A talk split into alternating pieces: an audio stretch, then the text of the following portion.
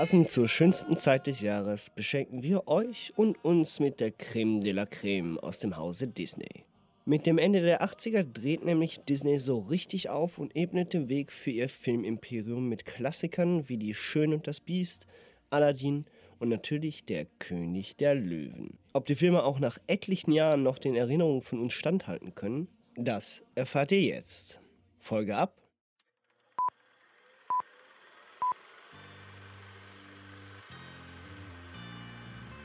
What you just said is one of the most insanely idiotic things I have ever heard.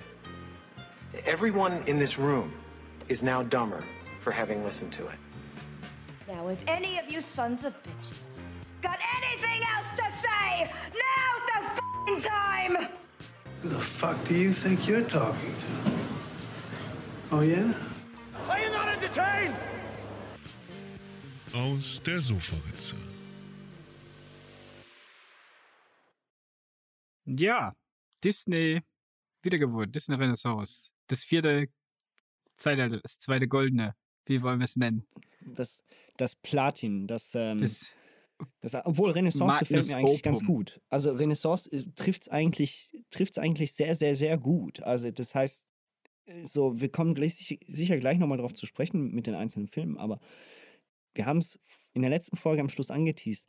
Das sind die Disney-Filme, die vermutlich jeder irgendwo vom Namen her schon mal gek- äh, gehört hat oder sogar gesehen hat. Also das heißt, hier reden wir von den Filmen, die Disney dann schlussendlich zu dem gemacht haben, was sie heute sind. Und zwar das größte, teuerste Filmunternehmen aller Zeiten.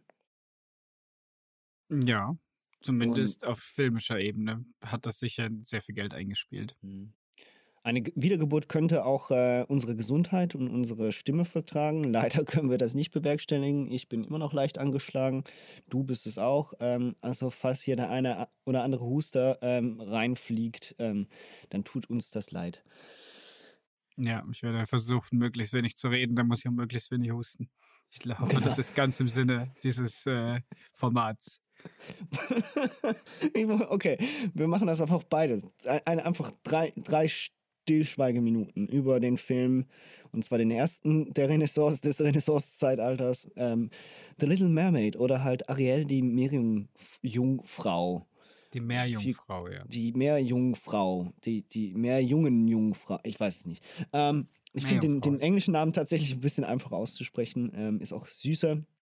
Ähm, es ist wieder, einfach um zu kur- kurz zu erklären, es ist wieder ein Märchen, was adaptiert worden ist. Äh, Das ursprüngliche Märchen kommt von Hans Christian Andersen, also dem Dänen, dem dänischen Schriftsteller. Ähm, die Geschichte selbst ist da ein bisschen düsterer, ein bisschen trauriger. Hier wurde sie wenigstens im Grunde genommen kurz aufgegriffen. Ähm, das, der eigentliche Twist ist der folgende. Eine junge Meerjungfrau möchte gerne ähm, Mensch werden, ähm, weil sie einen jungen, hübschen Prinzen sieht.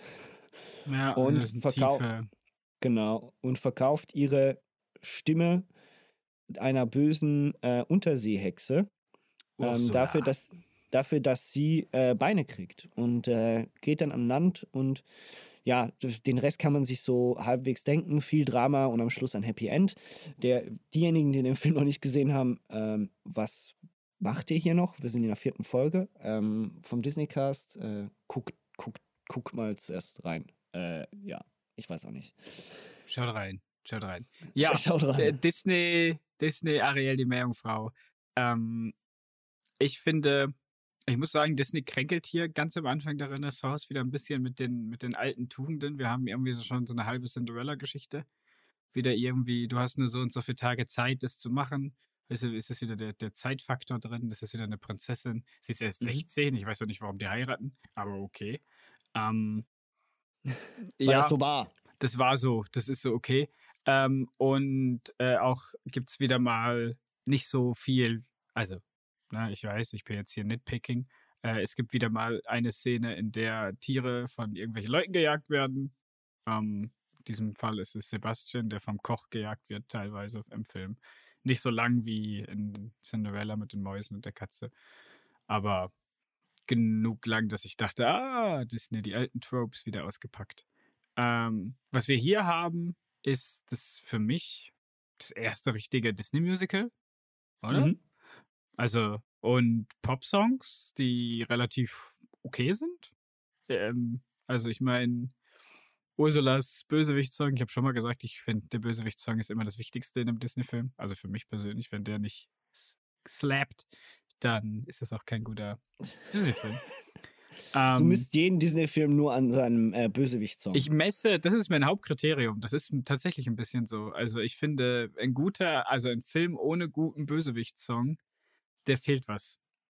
Und bei Ariel, die Meerjungfrau, haben wir einen guten Bösewicht-Song. Also ist der Film dementsprechend auch höher bewertet in meiner Liste. Obwohl ich mit dem Rest, ehrlich gesagt, nicht so viel anfangen kann. Ich meine, die Songs sind schön, es ist cool gezeichnet.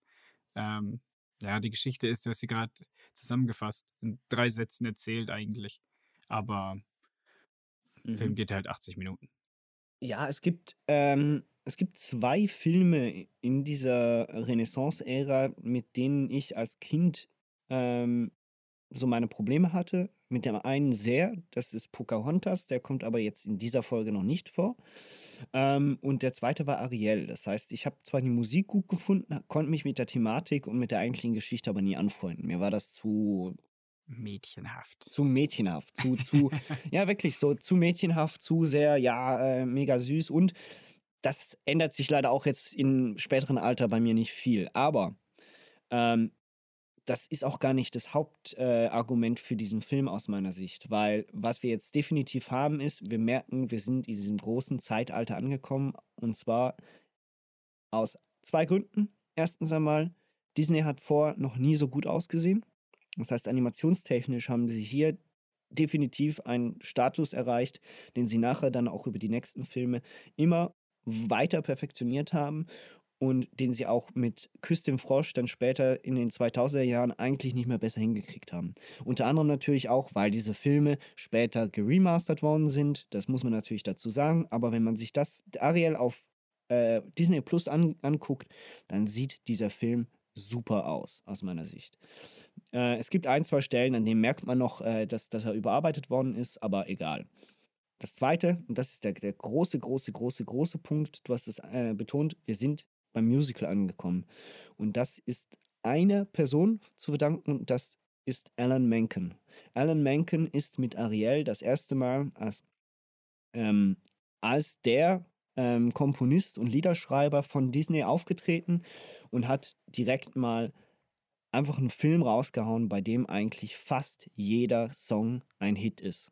Und das ist das, was wir uns aus der Renaissance-Ära gewohnt sind, dass wir Songs durchgehend auf einem unfassbar hohen Niveau haben. Nicht alle sind Hits, nicht alle sind, äh, sind, hat man gleich gerne, aber qualitativ. Und wie sie rübergebracht werden und wie sie inszeniert werden, das ist nämlich der nächste Punkt.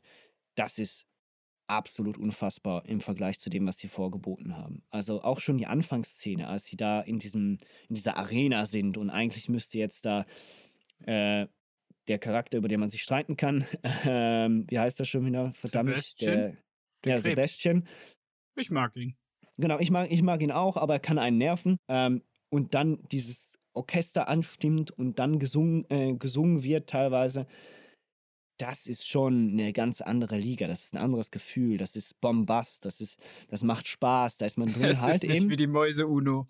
Genau, nicht die Mäuse Uno, sondern es ist tatsächlich ein Musical. Man ist direkt drin. Auch von der, dem Arrangieren der Figuren und von den, den, den, dem eigentlichen, von den Sets. Also das heißt, du hast viel mehr, was da abläuft. Du hast viel mehr Figuren im Normalfall.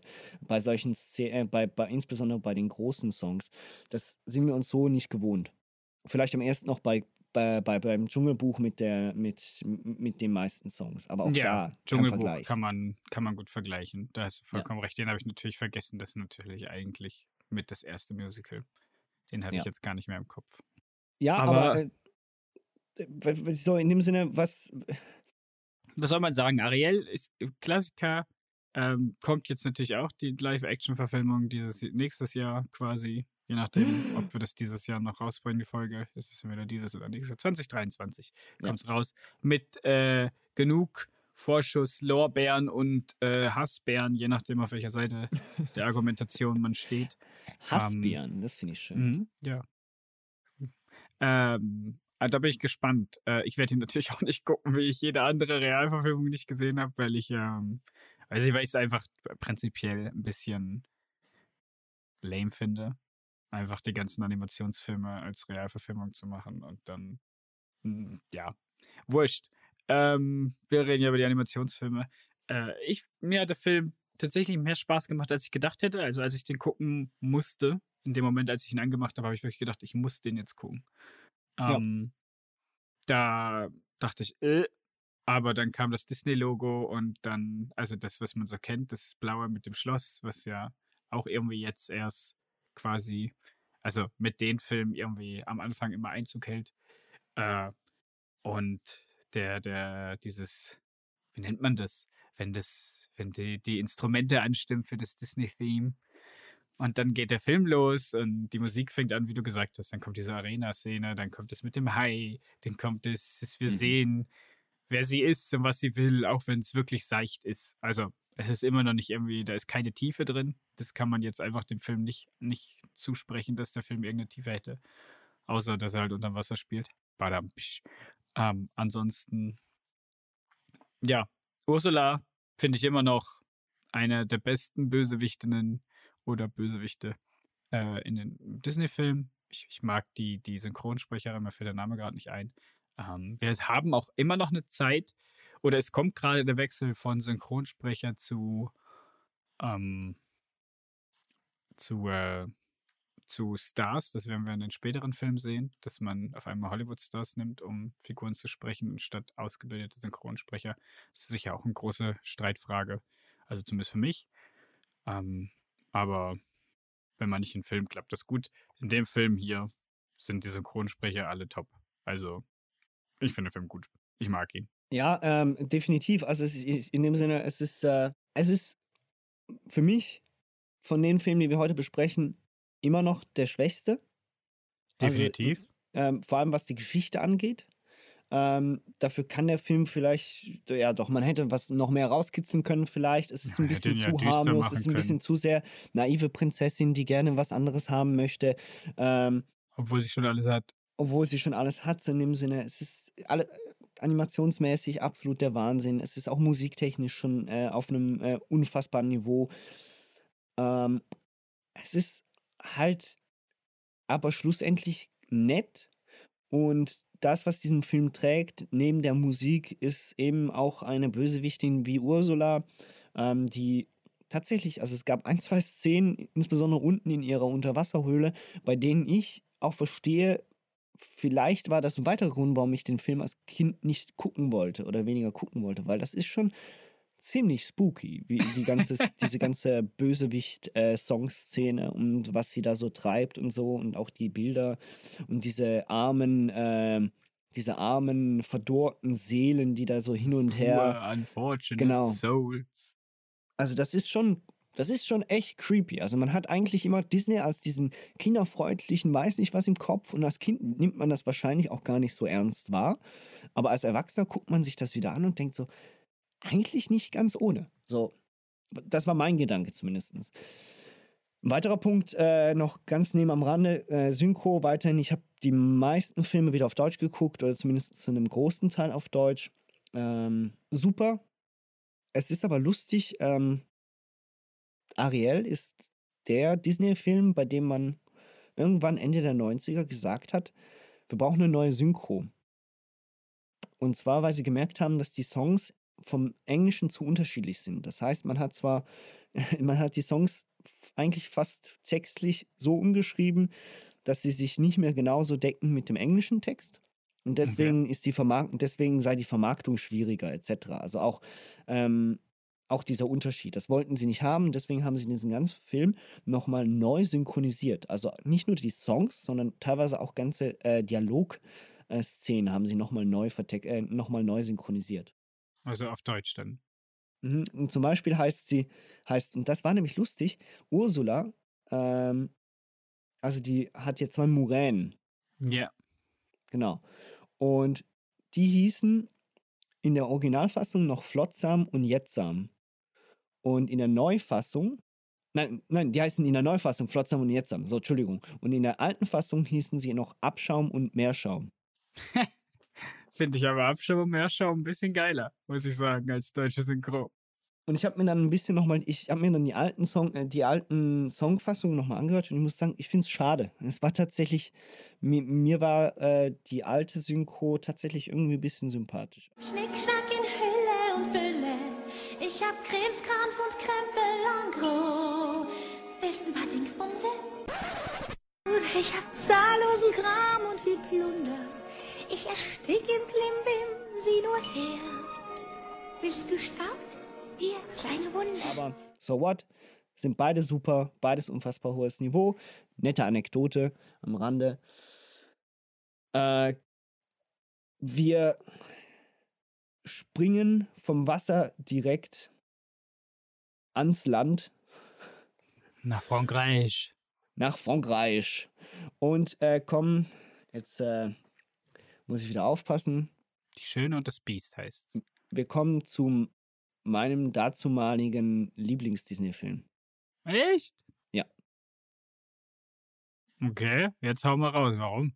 Genau, also, und ähm, ich fange ich fange und ich, Gaston, und, ich oder? bin, und ich bin immer noch der Überzeugung, dass er einer der besten aller Zeiten ist und er zu Recht ähm, ja noch der letzte Disney-Film war, der noch nominiert war für bester Film. Der beste Äh, noch für beste Animationsfilm, oder was? Nein, nein, er war der, Be- er war, ja genau, nein, er war der letzte, Anim er war der letzte Disney-Film, der nominiert war für, ähm, also, nein, ist das? Ja, der letzte 2D-Film, ähm, Film, äh, der für den besten Oscar nominiert war. Nicht bester Animations. Ja, eben, deswegen sage ich, und der Rest ist nur noch für beste Animationsfilme an. Ich glaube, Disney hat nachher nur noch beste Animationsfilme gehabt, genau richtig. Es gab schon noch beste Ich Filme. glaube, dass es auch ähm, ähm, mit der Dings zu tun hat, mit der Academy. Das Genau, ja, ja, das hat man dann angepasst. Obwohl aber zum Beispiel Shihiros Reise, war das nicht auch noch für bester Film nominiert? Nein, war, glaube ich, auch beste nur Animationsfilm. sogar, ich, oder? Man hat es nachher, glaube ich, angepasst. So, ähm, Geschichte.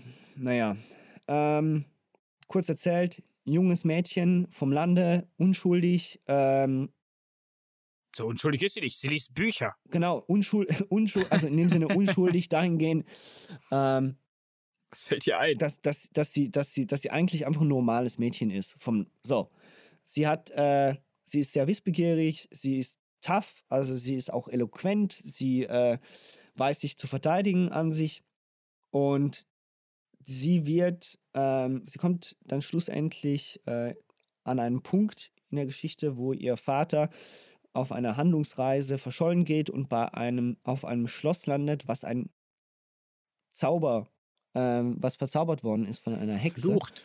einem Fluch verflucht worden ist. Und in diesem Schloss lebt ein Biest mit ganz vielen seiner Untertanen, die alle auch in irgendwelche Gegenstände verzaubert worden sind oder ver verflucht worden sind. Und im Gegenzug zu ihrem, äh, für ihren Vater muss sie auf diesem Schloss bleiben, damit ihr Vater freikommt. Und der Punkt ist halt, das Biest muss halt irgendwie diesen Fluch äh, überwinden und das geht nur, indem er die wahre Liebe findet. Und am Und Schluss zwar bis zu seinem 24. Geburtstag oder so. Hallo Disney. Wie wäre es, wenn wir da mal ein Time-Limit reinmachen, damit das Ganze auch ein bisschen Urgency kriegt? Ja? Genau, richtig. Mal wieder. von der, Zeit. wir, von der wir dann nachher schlussendlich im eigentlichen Film sehr wenig war, mitkriegen. Erst ganz am Schluss wieder so, ah ja, stimmt. Muss ja alles noch in einem gewissen Rahmen passieren. Ähm, und natürlich am Schluss geht alles gut aus. Es gibt noch einen anderen Verehrer, der, äh, der Gaston und so weiter und so fort. Wie schon gesagt, müssen wir diese Geschichte nochmal erklären? Ich glaube, die Leute, die diesen Cast hier hören, die müssen diesen Film ja, geguckt du haben. kannst So, du trotzdem nochmal sagen. so. Ähm, warum ist dieser Film immer noch einer meiner absoluten Favorites? Die Songs? Erstens einmal, dieser Film trumpft mit aus meiner Sicht fast den besten Songs durchgehend auf. Also das heißt, äh, Keiner in- in kämpft wie Gaston, in- keiner singt Genau. wie Gaston. sei hier Gast, sei hier Gast. Ähm, und, ähm, und nur schon der Titelsong auch Die Schöne und das Biest. Das sind so unfassbar schöne Songs und tolle Songs. Die machen diesen, diesen Film als Musical schon völlig rund.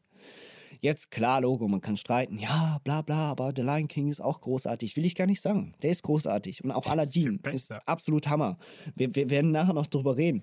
Für mich aber als Geschichte, als das, was dieser, ähm, die Geschichte, die er erzählt, ist für mich ähm, die beste dieser vier Filme. Fertig. Also das heißt, du hast ähm, nicht ein irgendein Tüpfelchen von einer ähm, von einem von einer Prinzessin. Deswegen war Belle übrigens auch immer meine Lieblingsprinzessin.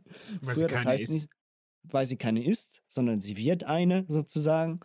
Ähm, und die sich auch selbst zu verteidigen weiß. Du hast diese, äh, diese, diese ähm, Ausgangslage, dass du eigentlich jemanden hast, dieses Monster, diese Frankenstein-Geschichte fast schon, die, die ähm, Suche nach der Liebe, obwohl man ein Monster, sich als Monster fühlt und in dem Falle auch aussieht wie ein Monster. Und auch charakterlich in teilweise eins ist. Genau, oder? Und das ist eigentlich alles, ich finde das unfassbar schön dargestellt und ähm, auch wie sich das weiter verläuft. Es ist jetzt nicht automatisch da, klar, es geht halt für Disney-Verhältnisse relativ schnell. Der Film ist ja trotzdem nur eineinhalb Stunden.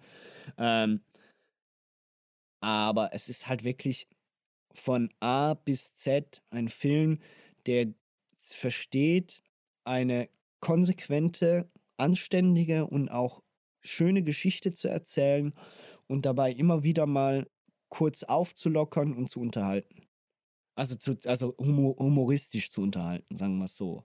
Und deswegen für mich immer noch äh, absolut eins der, einer meiner Lieblinge, abgesehen davon, dass ich halt einfach auch das, das Setting geil finde. Ich finde dieses leicht düster Mittelalter, äh, nicht Mittelalter ist fast schon zu, zu, zu spät, aber dieses leicht spätmittelaltermäßige auch schon, das passt sehr gut. Ja, ich musste hier ähm, ein bisschen an die Geschichte denken. Ähm, wie heißt's? Als hätten wir die, die düstere Version von Dornröschen. Ähm, mit Ja. dem Schloss zumindest. Also das Schloss erinnert mich immer so ein bisschen an das Dornröschen-Schloss, obwohl es natürlich ein bisschen anders ist. Ähm, ich äh, bin auch großer Fan der Songs, also eben Be My Guest, das, äh, ne, der Gaston-Song. Schick wie Gaston? Wer ist flink wie Gaston? Wessen Hals ist so unglaublich dick wie Gastons? Hier ist kein Mann so überaus männlich, redlich, solid, tadellos. Frag nur nach und man sagt dir, den kenn ich. Und sein Kumpel zu sein, finde ich ganz famos. Rau wie Gaston, geh so in wie Gaston. Keiner hat so ein Grübchen im Kinn wie Gaston. Ach, ich Prachtexemplar, ich bin furchterregend. Das ist ein Kerl, der Gaston. ist jetzt, jetzt muss ich sagen, also ich hatte ihn besser in Erinnerung, aber ich finde ihn auch nicht schlecht. Ich finde ihn immer noch gut. Das wäre unser Villain-Song, ne, mein Kriterium. Stimmt. Ähm, dann, äh, ja, also die ganze Motivation von Gaston sei jetzt mal dahingestellt. Das hätte man sich auch ein bisschen anders lösen können. Also, das ist ja wirklich schon sehr rabiat, was da passiert. Irgendwie, ich werde deinen Vater in die Irrenanstalt schicken, weil ist so und das ganze Dorf macht mit. Ähm, ja, ist schon sehr strange. Ja, für da, damalige Verhältnisse war das normal, oder? Man hat einfach Leute angezeigt oder als Hexe bezeichnet, wenn man sie, äh, wenn sie im Weg waren. Oder ja, wenn, ja, man sie nicht ich, mochte. ich verstehe schon, aber es war halt so, ja.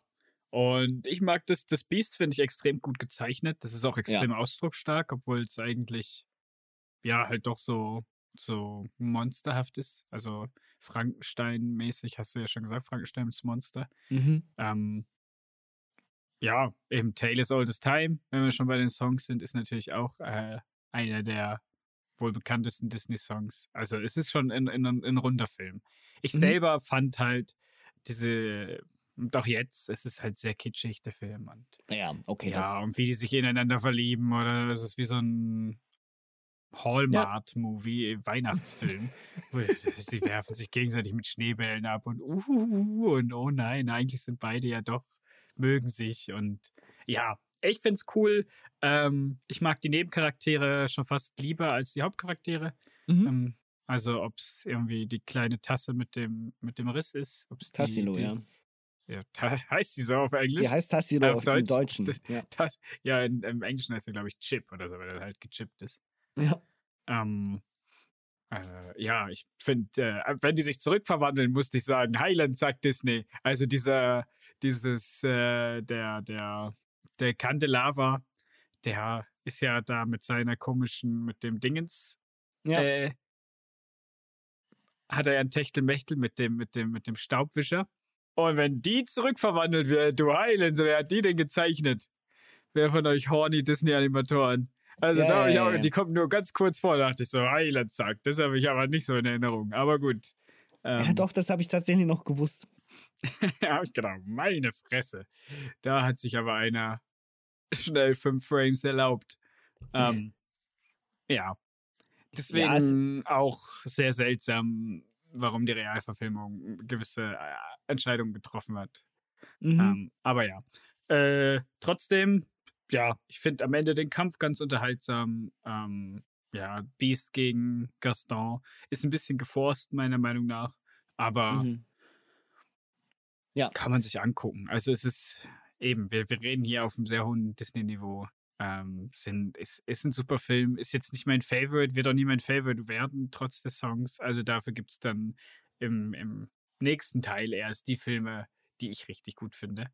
Oh, da Ähm, bin ich gespannt. Ja. Äh, Okay, okay. Und Ja. Ja? ja, finde ich, find, fand ihn gut. Also mir hat er, der, hat- ich habe ihn gut in Erinnerung, obwohl ich ihn im Delirium, im Krankheitsdelirium geschaut habe. ja, es ist also. äh, ähm, ich habe den Film, glaube ich, ra- rauf und runter geguckt. Ähm, mir natürlich auch Aladdin und äh, König der Löwen dazu mal. Es ist halt, wenn ich zwei Sachen kritisieren muss, dann ist es das Ende. Also beziehungsweise dann ist es die letzten, sind es die letzten 15 Minuten. Das ist super Äh, schnell, oder? Und zwar, weil es viel zu schnell geht. Also dieser, dieser Peak von in dem Sinne, ja, in dem Sinne, ja, ich bin freigelassen worden und das, äh, ich muss mich um meinen, äh, meinen Vater kümmern, bis zu, oh ja, wir müssen, wir haben jetzt äh, alle gefasst und wir müssen das Biest töten. Und nachher der Endkampf und so weiter und so fort, das geht extrem schnell. Äh, noch dazu muss ich auch sagen, klar, Logo, es ist eine Disney-Geschichte. Aber ist es so, das Biest verwandelt sich zurück und ich meine, es verwandelt sich nicht zu einem anständigen, normalen Mann, sondern es muss zum Chris Hemsworth werden. So, ja, ja, es ist schon, ein, ist so- es ist schon der geile, gute Typ. Genau, also, so, das ist schon. es, es, es nagt für mich dann als Erwachsener halt ein bisschen an dieser Aussage, in dem Sinne, man kann sich auch in ein Monster verlieben, weil nicht jedes Monster böse ist, sondern im Herzen ja auch gut sein kann. So, diese Aussage, man verliebt sich ja in eine Person wegen dem Inneren und nicht zwangsläufig wegen dem Äußeren, auch wenn das nicht immer stimmt, aber es ist eine schö- schöne Message, die verliert sich da so ein bisschen aus meiner Sicht. So, ja, sie kriegt ja am Schluss eh den Schönling. Kommt ja Sie nicht drauf kriegt den Man of the Year, ja. Genau, Paul. Rudd, der, der Prinz. genau. Und äh, das äh, andere ganz kleine, was mich so ein bisschen stört, ist, aber das liegt halt eben an dem Setting, was ich eigentlich gerne habe, ist, dieser Film ist teilweise halt einfach zu dunkel. So, für, für einen Disney-Film. Das heißt, man erkennt, also so in dem Sinne, trotz der Qualität der Zeichnungen, wirkt halt alles sehr düster und es geht vieles unter. Aber das wird völlig wieder rausgerissen, dann eben durch solche Ensemble-Szenen wie eben sei hier Gast und so weiter und so fort, die ja dann animationstechnisch äh, out of this world sind, auch für heutige Verhältnisse noch. Ja, die Ideen finde ich halt immer alle ganz cool. Du hast es vorhin mal angesprochen bei Ariel, also sobald die Songs kommen und die Animation und wie sie damit spielen und wie das Blocking ist und das Movement von den Charakteren und, und was sie so alles tun und treiben auf dem Bildschirm. Das ist schon sehr kreativ und, und auch, ja, also für damalige Verhältnisse sicher äh, top-notch und für heutige Verhältnisse gibt es halt, es gibt halt gefühlt nur Disney, die das hinkriegen. Also, ja, Genau, ja. DreamWorks schafft es halt nicht. Ähm, oder nicht mehr. Also mit Shrek haben sie ja da auch das Lightning in a Bottle gefunden. Ähm, ja, ansonsten wüsste ich auch nicht, wer das noch schafft, so coole Musical-Stücke animiert ähm, hinzuzaubern. Ja, wieder Alan Menken übrigens. Also wir bleiben bei Alan Menken. Äh, kurze, weil ich es ja liebe, eine kurze kleine Anekdote. Ähm, in der englischen Fassung wird ja die äh, Teekanne, jetzt weiß ich ihren Namen nicht mehr, im Englischen sowieso nicht, äh, heißt die Potty? Ich weiß es nicht. Kann sein, ne? Ähm, Ich glaube, es war Miss Potts. oder Miss aber- Potts, wird von Angela Lansbury gesprochen. Mhm. Angela ist ihr Lansbury sagt, glaube ich, genau, danke, sagt den meisten wahrscheinlich was von Mord ist ihr Hobby. Und äh, übrigens dieses Jahr eher verstorben, in einem Ja. sehr stattlichen Alter. Ähm, sie ruhe in Frieden. Sie hat gefunden, sie ist, zu, sie ist zu dem Produzenten hingegangen und hat gesagt, sie fände dieser Song ähm, Beauty and the Beast oder halt, wie, er- wie wird er eigentlich, wie, wie heißt er eigentlich? Ähm, Ja, das ist Beauty and the Beast, ist glaube ich. doch, heißt wirklich Beauty and the Beast, oder? Beauty Ja. and Beast, and the Beast. Dieser Song, der sollte nicht, äh, der wurde nämlich ursprünglich, glaube ich, von Bell gesungen. Ich bin mir, da, da lasse ich mich gerne korrigieren. Ähm, aber ich glaube, es war Bell. Und sie fand immer, das müsste eigentlich die Frau Potts singen. Also das müsste ihre Rolle eigentlich singen. Und die Produzenten wussten nicht genau, was sie damit anfangen sollen und haben sich dann entschieden, okay, gut, wir machen ein einziges Take mit dir, wie du diesen Song singst. Und dann entscheiden wir in der Nachproduktion, ob der Song so reinkommt. Und, diese, und sie hat das in diesem Take so perfekt hingekriegt, dass sie gesagt haben, okay, das machen wir. Ja, das gehört sich auch so. Also, dass es von außen gesungen wird und nicht von Bell. Das macht ja keinen Sinn, dass sie über sich selber singt. Das war schon die bessere Entscheidung. Ja, Macht den Film Definitiv. definitiv. Also, alles andere wäre ja seltsam. ja, es ist halt einfach, es ist wirklich süß. Es ist, äh, Mrs. Chamomile heißt sie, ne? Glaube ich. Möglich. Ah nein, Ich Mrs. es nicht. Potts. Nein, Mrs. Potts heißt sie. Genau. So, ähm, vom Biest zum Armen. Zum Dieb. I Zum steal Dieb. everything. Äh, wir sind bei Aladdin. Und wieder mal bei äh, einer Disney Plus Warntafel, dass dieser Film super rassistisch sei und man den ja nicht ernst nehmen darf. Ja, Äh, der ist super rassistisch. Obacht, Obacht, bitte. Prince Ali, nothing but he. Alibaba. Äh, sind wir auch schon wieder bei meinem Lieblingspunkt von diesem Film, abgesehen von einem ganz anderen wichtigen Punkt, aber den überlasse ich dir gleich. Wir sind hier wieder bei absolut unfassbar geiler Musik. Das ist wirklich, also der Film fängt schon mit dem supergeilen Opening an, mit Arabischer Nacht äh, Mhm. oder Arabian Nights. Arabische Und genau das meinen sie mit, der Film ist leicht rassistisch. Ähm, naja, es wird halt auf Stereotypen angesprochen. Das kann man gut finden, muss man nicht. Man kann es auch schlecht finden. Das ist selbstverständlich äh, eine Sache. Aber der Zeitgeist der 90er war halt, wir nehmen ein, ein, äh, ein Thema und melken das aus. Also ich meine, bei Ariel die Meerjungfrau mit dem jamaikanischen Krabbe äh, hat sich auch Stimmt. keiner beschwert. Ja, ja, aber ja. egal. Ähm, also eigentlich nicht egal, aber das soll jetzt nicht das Thema sein. Äh, das Thema soll sein, wie gut die Songs sind. Und Arabian Nights ist äh, ein wunderbarer Song. Setzt auch schon die, die Stimmung, um, Mhm. um was es geht. Äh, ja, dann Aladdin, über den kann man sich streiten. Ähm, auch diese, diese super wenig tiefe beziehungsweise seichte Sozialkritik äh, an damaligen Gesetzesmäßigkeiten für ein, für ein Laib Brot die Hand abzuhacken. Mhm. Ähm, ja. Aber natürlich, das Beste an dem Film Robin Williams, da kommen wir nicht drum rum. Robin Williams als Genie, äh, einfach Bombe. Ähm, hat super funktioniert. Die, die Songs sind cool, wenn er sich vorstellt, wer er ist als Genie. Den hatte ich gar nicht mehr auf dem Schirm. Ich habe den wirklich gar nicht mehr im Kopf gehabt, dass es den auch noch gibt, den Song. Den Mhm. fand ich ganz gut. Äh, den Song von Aladdin am Anfang. Meh. Kann man, ja, weiß ich Doch, nicht. der ist geil. Ja, aber ich habe das Gefühl, dass der Typ nicht singen kann. Und Schnell dann, weg. Also ich meine, er zeigt es nachher bei A Whole New World, dass er schon singen kann, aber in dem Song wirkt das irgendwie alles ein bisschen zugestellt. Ich glaube eben, das liegt daran, ähm, ich bin mir aber nicht sicher, ob es im Englischen der Fall ist. Im Deutschen ist es ja regelmäßig der Fall, dass die eine- Sprechstimmen eine andere Stimme, äh, ein Genau. anderer Sprecher ist als die Gesangsstimme. Könnte natürlich hier jetzt im Englischen ebenfalls der Fall sein. Und dann könnte es eben sein, dass sie im ersten Song trotzdem den Sprecher singen lassen haben und nachher dann den richtigen Sänger. Könnte vielleicht sein. Möglich habe ich jetzt nicht nachgeguckt, aber ich hatte das Gefühl auf jeden Fall, dass, dies, dass die, der erste Song deutlich schwächer ist, was Ja. die Stimme von Also Aladdin angeht. das schon. Ja, ja, ja. Also nicht nur der Song im Allgemeinen, das ist ja auch klar. Also A Whole New World ist ja wohl äh, auch Das ist wieder eine eine andere der, Art von Song halt. Das ist genau. Ähm, das andere ist halt so ein, hey, ich bin Aladdin und ich mache, was ich will.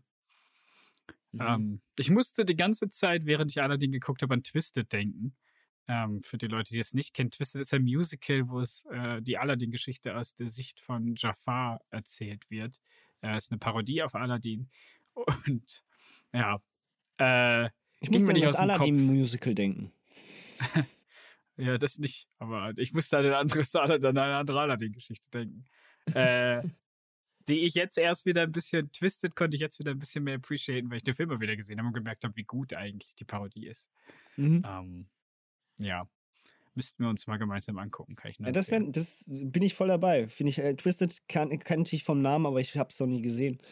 Ähm, ich kann dir nur beipflichten. Also aus meiner Sicht, damit ich mein Fazit schon eigentlich an den Anfang gesetzt habe, ich bleibe dabei, wenn du mich vor die Wahl stellst, äh, Aladdin oder ähm, Die Schöne und das Biest, ich könnte dir nicht sagen, welchen ich besser finde, weil für mich die zwei Filme völlig anders funktionieren, obwohl sie beide am Schluss eine Liebesgeschichte sind.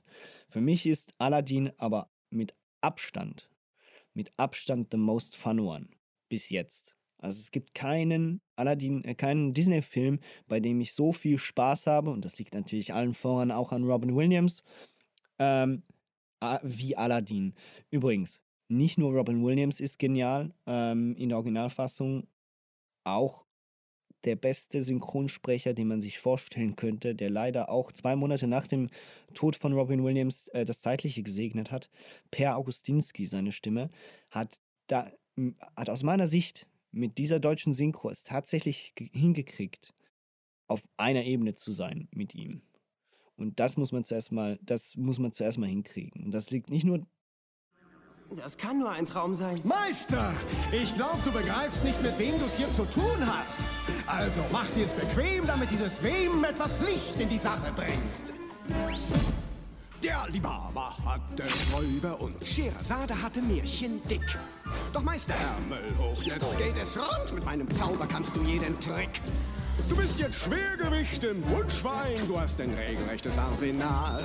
Du hast jetzt Feuer, Flamme, Schwung, hau rein, halt nur die Lampe und ich komm noch mal. Dann sag ich, mein Meister Aladdin, Sie wünschen bitte sehr.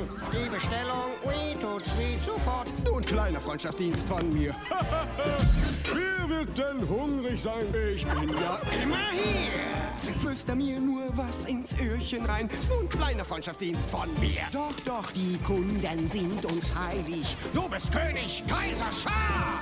Der Boss bist du, ich höre schon zu. In der Zwischenzeit mehr Baklava. Ja, also ich habe ich hab großen Respekt an die deutsche Synchro. Verstehe das nicht falsch. Ich habe einfach nur mehr vorgenommen, die ganzen Filme auf Englisch zu gucken. ich, ich wollte das ja auch nicht kritisieren, sondern ich wollte das mehr so in dem Sinne sagen, ähm, dass ich überrascht bin. Ich habe ja natürlich dann beide Fassungen ein bisschen gehört und reingeguckt und auch eine, ein, die eine oder andere Szene zweimal geguckt, ähm, weil es mir auch Spaß gemacht hat. Ähm, es ist einfach krass. Also es ist wirklich so, ähm, ich kann den Film auf Deutsch genauso gut gucken wie auf Englisch.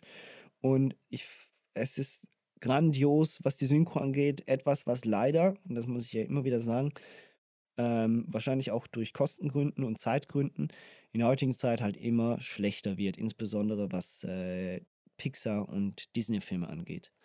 Also vor allem ähm, die ganzen neuen Disney-Filme, Frozen und so weiter und so fort. Ey, also wenn selbst ich, der ja nichts gegen eine deutsche Synchro bei Animationsfilmen hat, muss sagen, was macht ihr da? Das klingt irgendwie völlig falsch. Dann weiß ich auch nicht. Ja, das liegt daran, weil man sich äh, moderne deutsche Stars nimmt und die einfach vor den, vors Mikrofon schleppt, anstatt gute alte Synchronsprecher zu nehmen Ja, im Deutschen. Absolut. Und das hat man halt bei den alten Disney-Filmen noch gemacht. Also ein Per Augustinski ist nun mal ein gelernter Synchronsprecher und das ist nicht einer, den man von Also- woanders, also und Showmaster sich. übrigens. Und Ja, ja. Showmaster. Genau, aber weißt du so, das ist so, das ist nicht einer, der irgendwie in tausend Filmen mitspielt und Beliebtheitswettbewerbe gewinnt, sondern Nee. der hat das gelernt. Das ist sein Handwerk. Das kann der Mann oder das konnte er. Ähm, und deswegen war das auch so gut, weil er weiß, was er getan hat. Und wenn da halt, keine Ahnung, Arthur und die Minimoys mit äh, den, den Tom von, von Tokyo Hotel nimmst oder Bill, dann muss er dich halt auch nicht wundern, warum Das ist jetzt aber auch das schlechteste Beispiel Ja, genommen, aber was es ist gibt. das Einzige, was mir gerade Noch nicht mal ein Disney-Film, sondern das war Arthur und die Minimoys. Oder wie Ja, war und das? ja, das ist trotzdem ein Animationsfilm, ein relativ moderner. Ja, das ist recht. Okay. Ähm, Aber eben, das, das sind, bin, ich, bin ich voll bei dir. Und äh, Genie ist definitiv einer, wenn nicht sogar der beste Charakter, den die Disney, ähm, ja, die Disney-Produktionen vorgebracht haben. Ja, und Jago, ne? Ja, Jago feiere ich auch an dem Film. Also äh, Gilbert Gottfried als Jago und der sich die ganze Zeit nur aufregt. Also ich glaube, nur wenn Klaus Kinski Jago gesprochen hätte, wäre das in der deutschen Fassung ebenbürtig gewesen. das stimmt. Da, da hast du recht. Das ist tatsächlich, die Stimme äh, ist im Deutschen auch gut, aber ähm, das ist natürlich, niemand kommt ihm da nah. Jetzt ist es ähm, animationstechnisch ein unfassbar schöner Film. Es ist toll. Eine Sache ist mir aufgefallen. Wir haben einen vermehrten Einsatz von 3D-Technologie. 2D, 3D-Zeug. Ja. ja, 2D, 3D-Technologie. Und an der einen oder anderen Ecke, und am meisten fällt es vor allem bei der Szene relativ am Anfang, wo er in diese Höhle ähm, geschickt wird von Jafar, also Aladdin. Ja. Dieser äh, Löwenkopf, der da emvorsteigt, oder wahrscheinlich ist es eher ein, ein Tiger, wahrscheinlich ein Tiger. Ja, es soll so eine Tigerkopf, glaube ich, sein, oder? Also, ähm, ja, von der Figur her, aber ja, es genau. ist ein Tigerkopf. Ja. Der ist definitiv ähm, mit 3D ähm, bearbeitet worden und das ist halt schlecht gealtert. So, das merkt man halt, das sieht man halt, das ist man sich halt in den Animationenfilmen aus der heutigen Zeit halt einfach anders gewöhnt. Es gibt wesentlich Schlimmeres, es ist, es ist immer noch okay, aber man merkt es halt. So, das ist so der ein, einzige Punkt, aber der Film ist äh, übrigens Gratulation, 30 Jahre alt. Ähm, ja. Was willst du machen? Also. Ja, äh, ich fand äh, die Carpet Rides fand ich ganz cool mit dem 3D, 2D. Mhm. Ähm, auch aus der Ego-Perspektive. So ein bisschen, als wärst du direkt im Disney, ähm, im Disneyland, ne? Ja, genau. Als würde man irgendwie sich jetzt in so einen Ride reinsetzen und würde mitfliegen, da in so ein 4D-Kino mäßig. Also, ja, das waren coole Spielereien äh, für damals. Äh, du hast vollkommen recht, das ist leider, leider äh, sieht man dem das Alter an. Mhm. Ähm, aber auch da glaube ich, das liegt, ist vor allen Dingen der äh, überarbeiteten Fassung geschuldet, die ja. man irgendwann äh, Anfang der 2000er gemacht hat, wo man das Ganze nochmal ähm, ja, nochmal restauriert hat und mehr 3D-Effekte eingefügt hat. Mhm. Ja, also, und jetzt kommen wir zu meinem äh, handlungsmäßig größten Kritikpunkt und deswegen sage ich auch, Aladdin ist der Film, der am meisten Spaß macht. Aber ich bleibe dabei, im Beauty and the Beast hat die bessere Handlung. Äh, aus meiner Sicht. Also, das also heißt, die Charaktere erzählt, sind vor allem was die Charaktere betrifft sind nachvollziehbarer, die Handlungen, ja. Genau, also ich wollte dich nicht unterbrechen, das ruhig, du kannst mal, ähm, eben das, das ist das, wo, wohin, wo ich hin wollte. Also insbesondere unsere zwei Hauptfiguren, also Aladdin und Jasmin. Diese Geschichte, wie sich diese Liebe entwickelt, das ist ja völlig random. Das ist Do you völlig, trust das, me? Genau. Yes. Alles klar, jetzt sind sie verliebt. Genau. Vor, vor, vor, vor fand sie noch doof, so in dem Sinne, und hat noch Aladdin nachgeweint. Und dann kommt dieser Prinz, stürzt sich einmal vom Balkon, vom Balkon, lässt sich von seinem Teppich auffangen Do you trust me? Zack. Okay. Naja, gut, das, das also das ist ja, das ist ja, also das zweite Do you trust me ist ja, weil im erst, beim ersten Mal sagt Aladdin ihr das, oder wenn, wenn sie runterspringen und von den Dingern abhauen. Ich weiß schon. Weißt du, aber, aber, das fand ich schon dumm. Da, die Sache finde ich schon dämlich, das ist da schon quasi, das war dann der Funke. Aber es ist halt, sie ist halt das verwöhnte Mädel aus dem Palast und sie will Abenteuer erleben. Und Aladdin gibt ihr das. Aladdin ist so ein bisschen der Bad Boy mit dem Sixpack, weil er so wenig ist. Ähm, und ja, das ist halt das, darum geht es halt. Es geht halt um junge Menschen, die sich einfach verlieben, weil die beide gut aussehen. Ich meine, äh, weil beide einen super Charakter haben. Aber das ist ja, ich meine, Entschuldigung, jetzt äh, allgemein das Bild der Frau in, in den Disney-Filmen wird in den 90er Jahren immer, also in dem Sinne, vorher hatten wir immer noch das Problem, dass hatten wir eh immer das Problem, Frauen wurden unterdrückt, auch in den Disney-Filmen. Das heißt, Frauen waren immer, waren immer unter den Männern, tendenziell. Es gab schon bessere Beispiele und so, und es gab auch wehrhafte Frauen, das gab es schon, aber so die Prinzessinnen hatten schlussendlich eigentlich gegen die Männer wenig zu sagen. So, sie ja, waren immer die Hauptfiguren. da gerettet zu werden. Genau, sie mussten gerettet werden und so weiter und so fort, ne? So, jetzt äh, in der Renaissance haben wir plötzlich Frauen als starke, äh, starke Protagonistinnen. Beauty and Beast, finde ich, macht das sehr gut. Ähm, Ariel Ar- schafft's Ar- auch. Ariel schafft so halbwegs, auch wenn sie unfassbar naiv ist. Und bei, 16. und bei Jasmin ist es halt einfach so eine leichte Bipolarität. Also so in dem Sinne, das auch so in dem Sinne dieses von 0 auf 100 und dann wieder von 100 auf 0. So, ich frage mich, was ist das für ein Bild, was man da auch äh, vermittelt? So, das ist das eine, aber das kann man der Ja Handlung gut, der Film heißt dann Aladdin. Also Genau, nicht Jasmin. Also Trotzdem. da kann ich schon sagen, ja, das Damsel in Distress Trope ist ausgelutscht hoch 100, da müssen wir nicht drüber diskutieren. absolut. Aber das ist jetzt wenigstens, ist es ist bei Ariel und bei Beauty and the Beast ist wenigstens Belle und Ariel die Hauptcharaktere. Ja. Und bei Aladdin ist es jetzt halt Aladdin. Ja, es ist trotzdem geil. Also eben so, ich wollte nur sagen, es ist halt ein bisschen, man merkt schon, äh, Frauen haben in, auch in den 90ern noch einen wesentlich schwierigeren Stand gehabt, also Prinzessinnen, als es die männlichen Figuren gehabt haben. Genau. Aus wenn du meiner als, Sicht, also ja, wie wenn sie du als Frau werden. richtig stark sein möchtest in Disney-Filmen, dann musst du auch hässlich sein. Also Genau. Ursula ist auch nur, also dafür, sie hat die Macht, dafür darf sie natürlich nicht super hübsch sein. Weil, äh, weiß ich nicht, wer sich das entschieden hat, aber scheinbar ist es so. Ja, und dann sind wir beim äh, letzten kleinen Kritikpunkt, aber das dann haben wir eh immer ein bisschen zu, zu beißen bei Disney-Produktionen, insbesondere äh, in den 90ern und auch dann 2000ern bei bestimmten Animations-, also 3D-Animationsfilmen.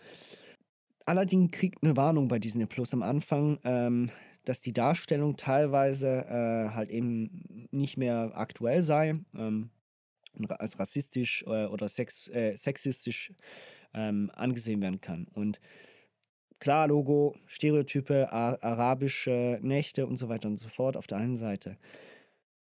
Aber ich meine, klar, wir hatten bei Belle kurz am Schluss die, die Französin gesehen, die auch übersexualisiert wurde, aber eine Prinzessin äh, wie Jasmin, die ist schon ziemlich oversexualized, wie sie da jeweils rumläuft und wie sie auch präsentiert wird.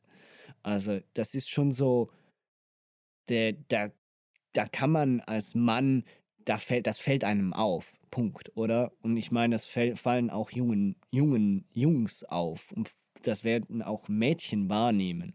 Und ich meine, klar, Logo gehört bauchfrei und ein bisschen Bauchtanz und so weiter und so fort. Ähm, zu, zu, zu vielleicht arabischer Kleidungskultur. Aber es ist schon ein bisschen hart an der Grenze teilweise. Insbesondere als sie dann die Sklavin mehr oder weniger vom Jafar wird. Also, Na gut, da zieht sie sich einfach rot an statt blau. Also Ja, ja, so eben, viel trotz- Unterschied gab es jetzt nicht. nein, nein, Und so groß, Ariel, auch die Meerjungfrau, war jetzt auch nicht gerade mit Winterklamotten übersät, obwohl ja, sie die ich ganze Zeit bei verstehe 4 schon, aber da ist es trotzdem der Kontext. Ich meine, Ariel ist trotzdem ein ne, ne, ne junges, naives Mädchen und man sieht weder ihre Beine groß, noch geschweige denn überhaupt Ja, ihren ja, ich weiß schon, Brustumfang oder sonst du hast was. Natürlich, also ich mein, natürlich. Äh, ja, es, ja, du hast vollkommen recht. Ähm, da hat man mitgespielt. Definitiv. Genau. Ähm, und ist auch, weiß ich nicht, naja, ich weiß nicht, wie die Realverfilmung das gemacht hat. Ähm, weiß ich nicht. Nein, in, der Realverfilmung ist sie tatsächlich ein bisschen stärker, klar, sie auch da. Es ist Hollywood. Auch da Ja, hat sie, genau, ist sie Sex sells, oder? aufreizend, aber es ist der Charakter, wie sie dargestellt wird und auch die Kleidung haben sie ein bisschen teilweise angepasst, sodass sie weniger lasziv aussieht, sagen wir es Okay. so. Was äh, ich jetzt noch gar nicht gesagt habe, aber auch in dem Film haben wir wieder ein Zeitmotto, weil aus irgendeinem Grund muss sie bis zu ihrem Geburtstag einen Mann gefunden haben. Ansonsten, das, sagt- das sagt das Gesetz. Punkt. Die Zeit läuft Ich- ab. Ich, äh, was ist das? Was ist das für ein Gesetz? Und warum gibt's das? Jetzt Und wissen wir. Jetzt, ich jetzt, verstehe ja, das nicht. Was ist das für ein urgent Dingen? Warum muss man immer Zeit als Faktor nehmen? Ich Ja. weiß schon, warum ich als Kind immer geträumt habe, ich komme überall zu spät. In diesem ganzen Film, wenn wir das eingeboxt haben, dass du immer zu spät bist. Jetzt weiß ich, woher Christopher Nolan all seine Ideen hat. Er hat so für Disney-Filme geguckt. als Kind. Als Erwachsener. Also in seinem Apartment hat er dazu mal alle Disney-Filme hoch und runter geguckt. Ja. Was haben diese Filme, das die so interessant machen? Wie komme ich nur drauf? Vielleicht brauche ich noch ein bisschen mehr Zeit. Zeit. Zeit. Hm. Naja. A Ähm, Wimboe, a Wimboe. in the jungle, the mighty jungle. Wir kommen, von- der arabischen Wüste, äh, Entschuldigung, mit diesem Unterbruch. Wir entfernen uns so ein bisschen paar ähm, tausend Kilometer über die Sahara und über die äh, verschiedenen äh, Wüsten, so in den afrikanischen Kontinent hinein. Ähm, ja, The Löwenkönig. Ja, der König der Löwen. Lion King. The Ähm, Circle of Life. Shinewaba, Wamba, Shinewaba. Das Okay, lass, schneiden wir lieber raus. bleibt genau so drin. Tut mir Oh leid. Mann. Ähm. Okay, äh, König der Löwen. Hamlet. Äh, ich meine König der Löwen. Ha- Hamlet, Ähm, ja. Genau. Äh, König der Löwen. Von den Vieren mein absoluter Liebling. Schon Mhm. allein wegen Timon und Pumba als Kind. Großartig geliebt. Ja. Ich habe diese Disney-Sendung, die es dazu gab. Oh äh, ja. Habe ich äh, geliebt. Übrigens auch die Aladdin-Sendung habe ich geliebt. Ähm, also ich habe eigentlich all diese Disney All diese Serien, ne? Die daraus entstanden sind mit super wenig Budget, habe ich mir rauf und runter geguckt. Ähm, äh, aber Timon und Pumba waren für mich immer so, das ist für mich König der Löwen. Und alles, was drumherum passiert, äh, abgesehen von den Songs, äh, ist vollkommen wurscht.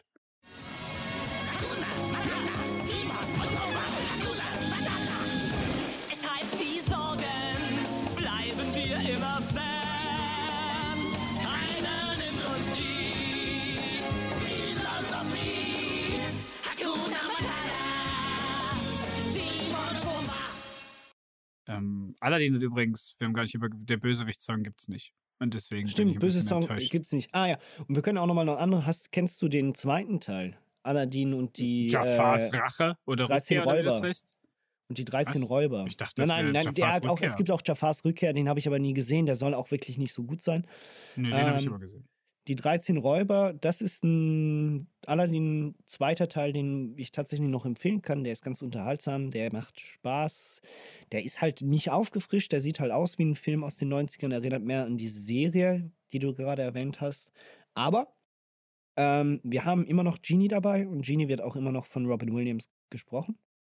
Oh, Und krass. die Geschichte selbst ist ja nicht so gut wie im ersten Teil, aber sie ist ein bisschen actionreicher. Aber es ist so ein Direct-to-DVD-Zeug, oder? Genau, richtig. Ja, okay. Oder VHS damals. Ja. Äh, genau, aber zurück zu König der Löwen. Von der einen Wüste zur anderen.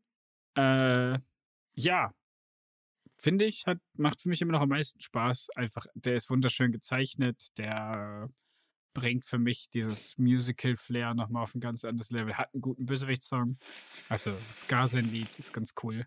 Auch wenn es, wenn man sich das heute äh, anschaut, das doch irgendwie eine sehr, sehr krasse Anleihen hat an gewisse, an gewisse Zweite Weltkriegsthematiken. Wenn da Ja. seine, wenn da seine Hyänen im Gleichschritt Ja, vor ihm her patrouillieren. Ja, vor allem, wie sie die Pfoten heben. Ja. Auch das gedacht, fällt einem so. jetzt erst als Erwachsener auf. Das Ja. ist so. ähm, Ja, sorry, was? es ist halt schon, ja, definitiv. Ähm, es ist der erste Disney-Film meines Wissens, der, nein, stimmt nicht. Es ist ähm, nach Bambi, nach Bambi der erste Disney-Film, der wieder, glaube ich, nur Tiere zeigt. Das könnte sein, hm? könnte sein. Ja. Ähm, ja, aber ich wollte dich nicht unterbrechen. Lion Nö, King, Timon und. Pumba. Tim Pumba, Hakuna Matata. Diesen Spruch sage ich gern. Und der gilt auch stets als modern. Und so Hakuna ist auch der Film. Matata. Den gucke ich gern und den finde ich immer noch sehr modern. Ähm, der macht einfach, den kann man sich einfach anschauen. Der ist einfach toll. Äh, ich finde zwar, dass die, dass das Pacing ein bisschen seltsam in dem Film ist. Also ab dem Zeitpunkt, wo er dann erwachsen ist, sagt der Film plötzlich, Mhm. okay, jetzt gehen wir ins Finale.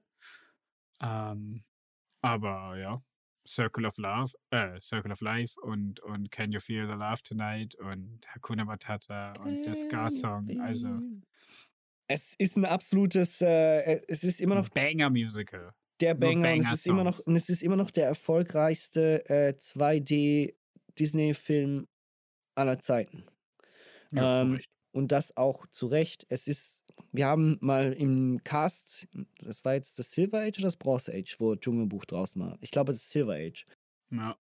Ähm, wir haben damals gesagt, ähm, Disney hat da schon eine Formel entwickelt und perfektioniert. Auf die Spitze getrieben haben, haben sie es mit äh, Der König der Löwen. Ähm, an Dramaturgie, an Unterhaltung und an ähm, Musik ist der König der Löwen nicht mehr zu toppen. Punkt. Also das heißt, du hast hier alles drin. Es funktioniert alles perfekt. Klar, es gibt da und da Sachen, die man kann, kann man persönlich nicht gut finden. Ich kenne Leute, die können diesen Film nicht gucken, weil sie den Tod von, äh, von äh, Mufasa. Mufasa so schre schrecklich finden, dass sie als Kind traumatisiert geworden sind von Ja, dem ich fand den gar nicht mehr so schlimm, muss ich Genau, sagen. und das bedeutet ja eigentlich nur, wie toll dieser Film ist, wie unfassbar krasse Gefühle dieser Film auch aufzeigen kann.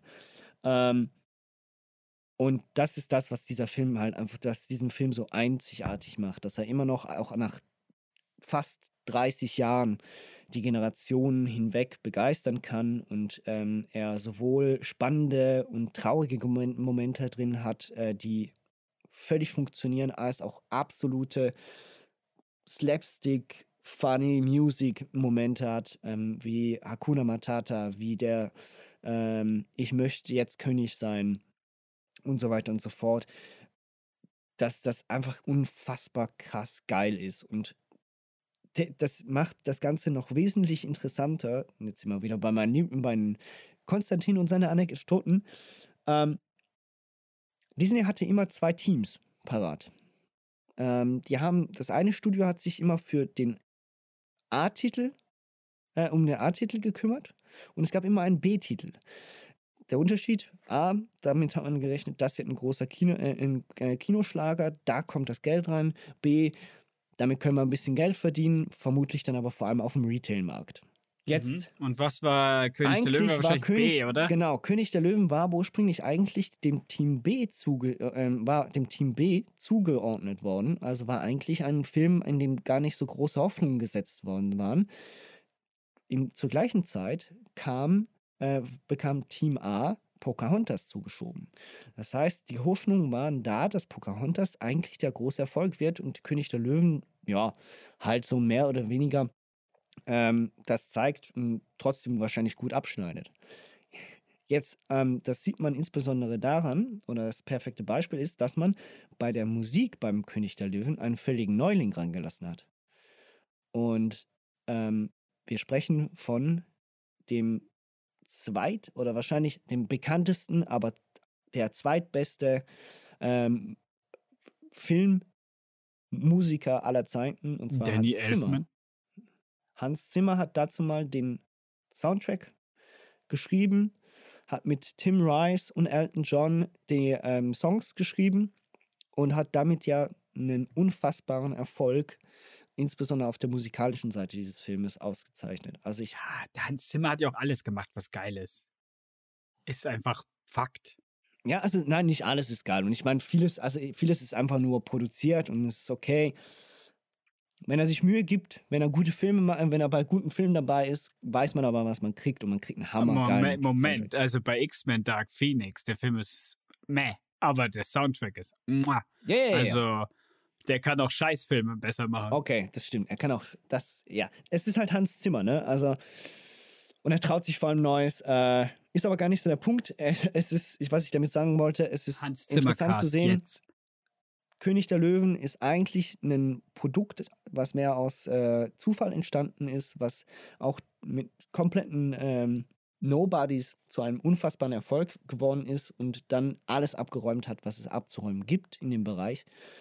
Äh, weitere Anekdote ganz kurz. Can You Feel the Love Tonight? Der Song wurde ja von Elton John geschrieben.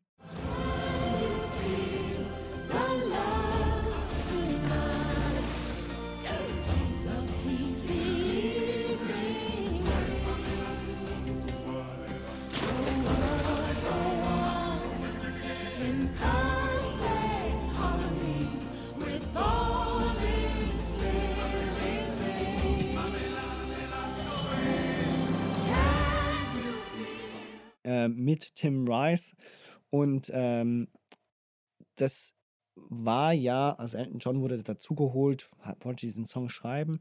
Und beim ersten Testscreening war dieser Song gestrichen worden. Den gab es nicht mehr. Was? Aber Timon und Pumba singen das so schön und herzzerreißend. Genau richtig. Und Elton John ist an die Decke und hat, äh, hat, hat angeblich die Produzenten zusammengeschissen. So stark und mit, mit, mit, mit, äh, mit Anwälten gedroht, dass sie diesen Song wieder reingepackt haben. Und auch da wieder ähm, sieht man, dass anscheinend die Produzenten beim äh, Film B sich äh, nicht immer so viel trauten und äh, glücklicherweise du Leute hattest wie einen Elton John, wie einen Hans Zimmer, die da das Maximum rausholen konnten. Deswegen haben wir damit den erfolgreichsten und vermutlich auch besten Disney-Film aller Zeiten. Ja, objektiv gebe ich dir recht, aber subjektiv werde ich das noch über einen anderen Film sagen, ähm, der leider in Vergessenheit gerät, immer wieder, wenn man drüber redet. Aber darüber reden wir dann, sobald wir. Spoiler hier nicht, hallo? Ist Das gut, ist geilsten ist gut, ist Songs. gut, ist gut, ist gut, ist gut, ist gut, ist gut, ist gut. Ich spoilere, das ich habe das jetzt nicht gesagt, das habe ich rausgeschrieben. Okay, Ist gut. das ist egal. Das aber können die ist, Leute schön, dann wird, wissen, aber es es ein, dann wird es ein reines, dann wird es ein reines gegenseitig ähm, mehr oder weniger ähm, Lobhudeleien äh, zu, zuhäufen sein. Ja, ja, auf jeden Ja. Fall. Ja. Ähm, Ähm, ansonsten, äh, König der Löwen, wir haben eigentlich schon alles im. Äh, wir haben Hamlet gesagt. Warum Hamlet? Weil es im Prinzip eine sehr, sehr kindliche Version von Hamlet ist. wer, wer hat Hamlet schon gelesen? Wer hat's gesehen? Wer hat's gehört? Ich habe sicher eine oder die andere Verfilmung gesehen. Also ja, mehr oder weniger. Ähm, wer jetzt, also bei den anderen haben wir eine Ausnahme gemacht. hat. Wer König der Löwen noch nicht gesehen hat und die Geschichte noch nicht kennt, den, den können wir jetzt auch nicht mehr weiterhelfen. Äh, tut uns leid. Ähm, Ja, es gibt hier diesmal keinen Zeitaspekt übrigens. Genau. Was den Film ein bisschen besser macht. Also nur ein indirektes Zeitaspekt. Also das heißt, irgendwann hätte Scar vermutlich alle Löwinnen ähm, mehrfach geschwängert und es wären ganz viele kleine Scars rumgelaufen und irgendwann hätte er mit seiner äh, riesen äh, Hyänen, äh, Hyänen äh, Armee hätte er den Rest von Afrika eingenommen. Okay. Ja, ich denke, dass, äh, was ich auch nicht, also ich verstehe, was der Film mir sagen möchte, dass äh, alles scheiße gewirtschaftet ist in seinem Königreich. Aber ich habe noch nicht ganz verstanden, warum auf einmal die Dürre da ist und wenn der andere König wiederkommt, ist die Dürre nicht mehr da. Aber ja, gut, sei es drum. Ist ein kleiner erzählerischer Kniff. Um Ja, das ist zeigen, vermutlich ja auch dieses Göttliche, das, was wir am Anfang Ja, ja, auch sehen, als, als da Ach. der Rafiki ihn hochhält und dann schön beleuchtet. Also Ja, die Mufasa Ordnung- kommt ja auch wie Gott und spricht mit ihm. genau. Die, Hast die, du mich Ordnung, vergessen, Sohn?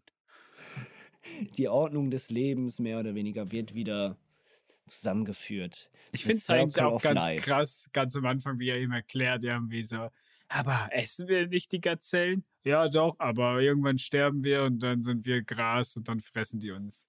Ah, ich glaube nicht, dass es so funktioniert, aber redet euch das nur so ein.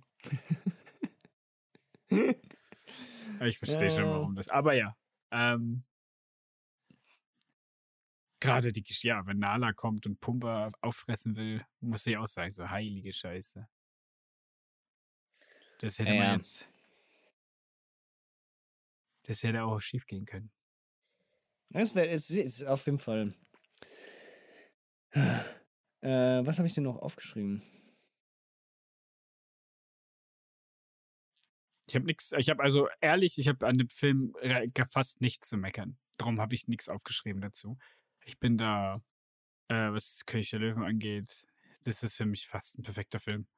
Ja, das habe ich ja, ähm, genau. Also, das ist eigentlich das Fazit. Die, also, von der. Man kann andere Filme lieber mögen, das ist gar Ja. keine Frage. Sehe Aber auch so. rein objektiv betrachtet ist König der Löwen wirklich die Perfektion der, des Disney-Films. Punkt. Ja. Nochmal, also beste, beste Musik, Animationen sind unfassbar geil. Die Geschichte, Drama, Fun, alles, was es braucht. Klar, Logo, einzelne Logikfehler vielleicht, die kann man schon irgendwie. Aber ich meine, wenn man, ne, wenn man eins der besten Theaterstücke ever adaptiert, ähm, dann kann, macht man da nicht viel falsch, sagen wir es so. Jo, ähm, wir haben jetzt die vier, die anfänglichen vier der Renaissance ähm, behandelt. Damit äh, wurde schon mal ein ganz wichtiger Schritt gemacht und viele würden jetzt eigentlich schon den Schlussstrich ziehen und sagen, besser geht's gar nicht mehr. Und, äh, Genau, die- aber nicht wir. genau, aber nicht wir. Denn Wir gehen einen Schritt weiter und schauen uns die subjektiv besten Filme aus der Disney Renaissance an. Zum Beispiel Herkules, zum Beispiel äh, Pocahontas, zum Beispiel Der Glöckner von Notre Dame, und der allerbeste, Mulan. genau, der beste Tarzan. Oh, Ah, und Tarzan. Also natürlich, wie kann ich den vergessen? Vor allen Dingen in der deutschen Phil Collins-Fassung. Genau. Ähm, die, die, mir gehört dein Herz. Zwei Berührung, eine Familie. Ähm, ja, ich freue mich auf jeden Fall drauf. Äh, ich bin gespannt. Trotzdem, aus meiner, äh, aus meiner Sicht jetzt hier vier der, ähm, die, also zumindest die drei habe ich gesagt, äh, die sicher in der Top 5 meiner Lieblings-Disney-Filme sind. Also da lässt sich auch nichts rütteln. Nee, bei mir nicht. Sind die bei mir wirklich nicht drin. Äh, obwohl es alles, obwohl es, ich kann es nur nochmal sagen, objektiv gesehen ist König der Löwen, muss, muss eigentlich dahin, aber ich habe, mein Herz hängt zu sehr an, an Gospel und, und an, an christlicher, christlicher äh, Rhetorik, als dass sie. Hast du eigentlich jetzt schon gespoilert? so, Herkules und Glöckner von Notre Dame. Alles klar, gut. ja, das ist halt, sorry, das ist, wir werden dann darüber reden, wenn du sie noch mal gesehen hast und dann kannst du mir, du kannst mir nicht anders als nur noch zustimmen. Ja, aber das passt doch. Ich meine, Lion King, Aladdin, äh, Beauty and the Beast, Herkules und der Glöckner von Notre Dame. Da habe ich meine Top 5 voll. Und Tarzan. Vergiss Tarzan nicht. Und Ja, vergiss Mulan nicht. Ich sag gut. nur Otto als. Also, ich- habe viele von denen, ich habe viele von denen schon nicht mehr geguckt. Äh, allen von Mulan und Tarzan habe ich schon lange nicht mehr geguckt. Ich bin gespannt. Ich bleibe gespannt. Ja, ich habe da sehr gute Erinnerungen dran. Und die werde ich mir sicher nicht versauen, indem ich die Filme nochmal gucke. das kann gar nicht passieren. Dann nennt man, dann nennt man äh, ja, Filmjournalismus. Ja. Wir betrachten alles subjektiv hier. Muss, muss, sonst wäre es ja. Sonst kann man sich auch eine Zeitungsartikel durchlesen. Also, wir sehen uns beim nächsten Mal. Jo, danke dir vielmals, Nikolai. Danke dir, Konstantin. Und ein schönes Weiterschauen. Ja. Tschüssi. Ade.